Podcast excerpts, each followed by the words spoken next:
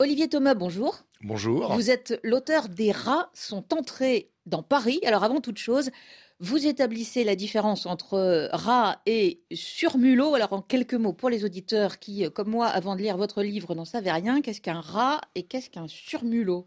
Alors en fait, un rat, c'est un mot vernaculaire, en fait, un mot qu'on utilise pour euh, qualifier différents types de rongeurs. Mais en fait, les, noms scientifiques, c'est euh, effectivement le surmulot, c'est le rat qu'on trouve à Paris. Hein. c'est ce qu'on appelle aussi le rat brun. Et sinon, il existe d'autres euh, espèces de rats, notamment le rat noir, qui est plus petit et qui lui a disparu en fait de la ville de Paris. Alors ce n'est pas qu'il est la côte, mais au 19e siècle, le rat ne provoquait pas le même dégoût. Il y avait même des rats et des paris. Oui, alors en fait, ça vient d'Angleterre euh, essentiellement. Les Anglais aiment les combats d'animaux, les paris. Au début du, au début du 19e siècle, pardon, euh, il y a organisé à Londres et puis dans d'autres villes d'Angleterre des combats entre chiens et rats. C'est quelque chose que l'on retrouve à Paris. En fait, Théophile Gautier explique que ça existe et montre que par exemple au niveau de la périphérie euh, de ce qu'on appelle en fait la barrière de combat qui se retrouve aujourd'hui proche de la place du colonel Fabien. Il y a également des, combats de chiens contre des rats. Ça reste relativement confidentiel euh, pendant très longtemps. Il y a plus de surmulots quand ils ont euh, à manger? Oui, tout à fait. Le surmulot, en fait, a cette particularité que les femelles peuvent donner naissance à plus ou moins de ratons en fonction de la réserve de nourriture disponible. Donc, en gros, la population varie en fonction de la, de la nourriture disponible. Si la nourriture, effectivement, est abondante, on va avoir a priori une augmentation de la population. A contrario, si la nourriture se fait rare, on va plutôt avoir une population qui va se réduire. Effectivement, quand les, rats vont, mourir, il y aura un moindre remplacement. Et dans les grands épisodes comme ça, alors vous citez euh, la construction des égouts de Paris au 19e siècle? Oui, alors en fait, c'est-à-dire que le, pour distinguer, en fait, le, rat noir est un rat qui vit plutôt euh, dans les greniers. C'est aussi un de ses surnoms, le rat des greniers. C'est un rat qui aime vivre en hauteur, qui fait plutôt des nids. Le surmulot, en fait, a un comportement qui est très différent. C'est un rat qui préfère en fait la proximité de l'eau, qui vit plutôt sous terre, qui creuse des terriers. Ce dont on va s'apercevoir, c'est que le surmulot, en fait, arrive au milieu du XVIIIe siècle en Europe et particulièrement à Paris. Hein, Buffon date son arrivée aux alentours de 1760 à peu près, euh, puisqu'on en, retrouve des individus dans le jardin du château de Versailles. Euh, et ce qui se passe, c'est qu'effectivement, les égouts de Paris, qui vont se construire tout au long du 19e siècle, offrent un environnement qui est plus propice, en fait, au surmulot, puisque on a de l'eau, on a effectivement des détritus comestibles qui sont charriés effectivement par ces égouts.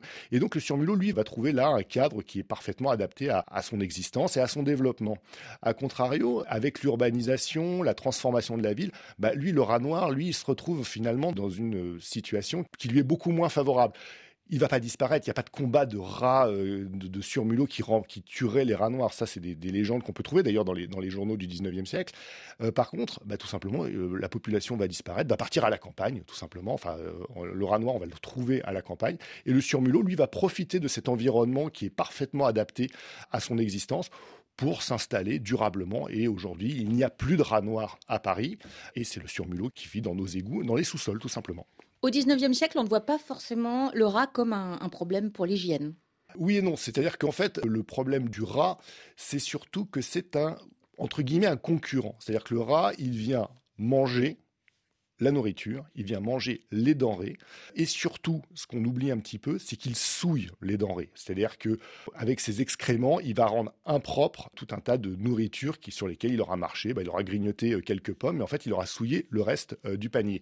Donc, à Paris, mais comme partout, en fait, il est concurrentiel. Hein. C'est vrai que vous avez mis dans vos entrepôts ou dans votre garde-manger de la nourriture et elle n'est plus comestible, bah, c'est un problème. Donc, on va chercher en fait à l'éliminer, soit en le détruisant, soit en le repoussant.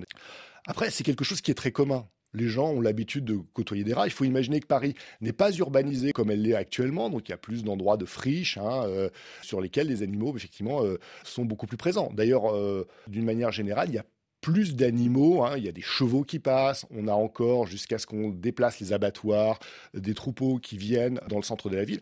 Voilà. Donc le rat, c'est un animal qu'il faut éliminer parce que tout simplement c'est un concurrent pour la nourriture. Pour se débarrasser des rats au cours des décennies, euh, on utilise diverses méthodes avec des succès divers. Oui, alors en fait, il y a toujours cette idée qu'il faut se débarrasser des rats. D'abord, tout à chacun est un chasseur de rats potentiel. Après, il y a des gens qui font profession de chasseurs de rats. Notamment, on trouve le marchand de Morora, qui est un personnage un peu archétypal, qui est facile à reconnaître dans les gravures. Il a dans la main une grande perche, euh, au bout de laquelle sont suspendus des cadavres de rats. Enfin, il arbore ça un petit peu comme un trophée, en fait, pour montrer sa capacité à, éliminer les rats.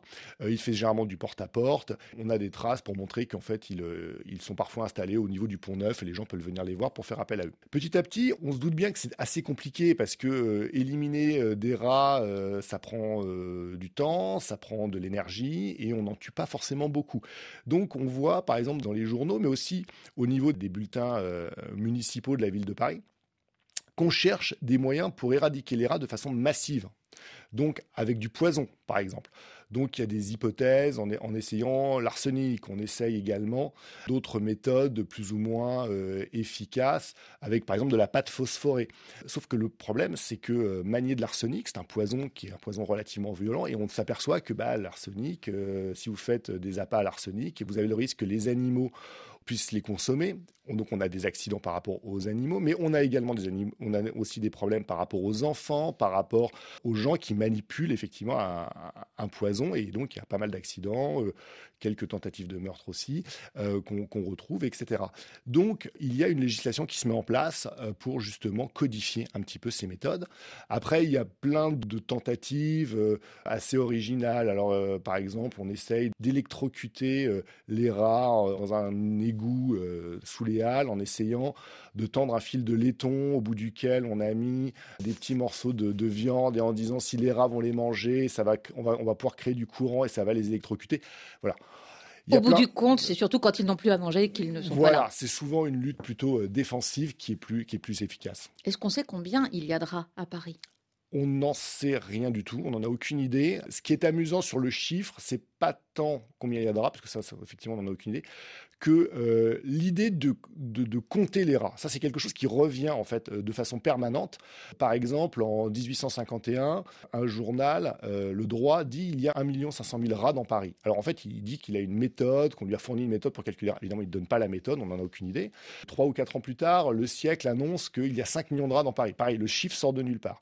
Ce qui est plus intéressant, c'est que en novembre 1870, quand les, les, Parisiens sont assiégés par les Prussiens, donc en fait, ils, n'ont plus de nourriture, ils mangent effectivement des Hein. Il, y a, ces idées, on mange l'éléphant du jardin des plantes, euh, etc.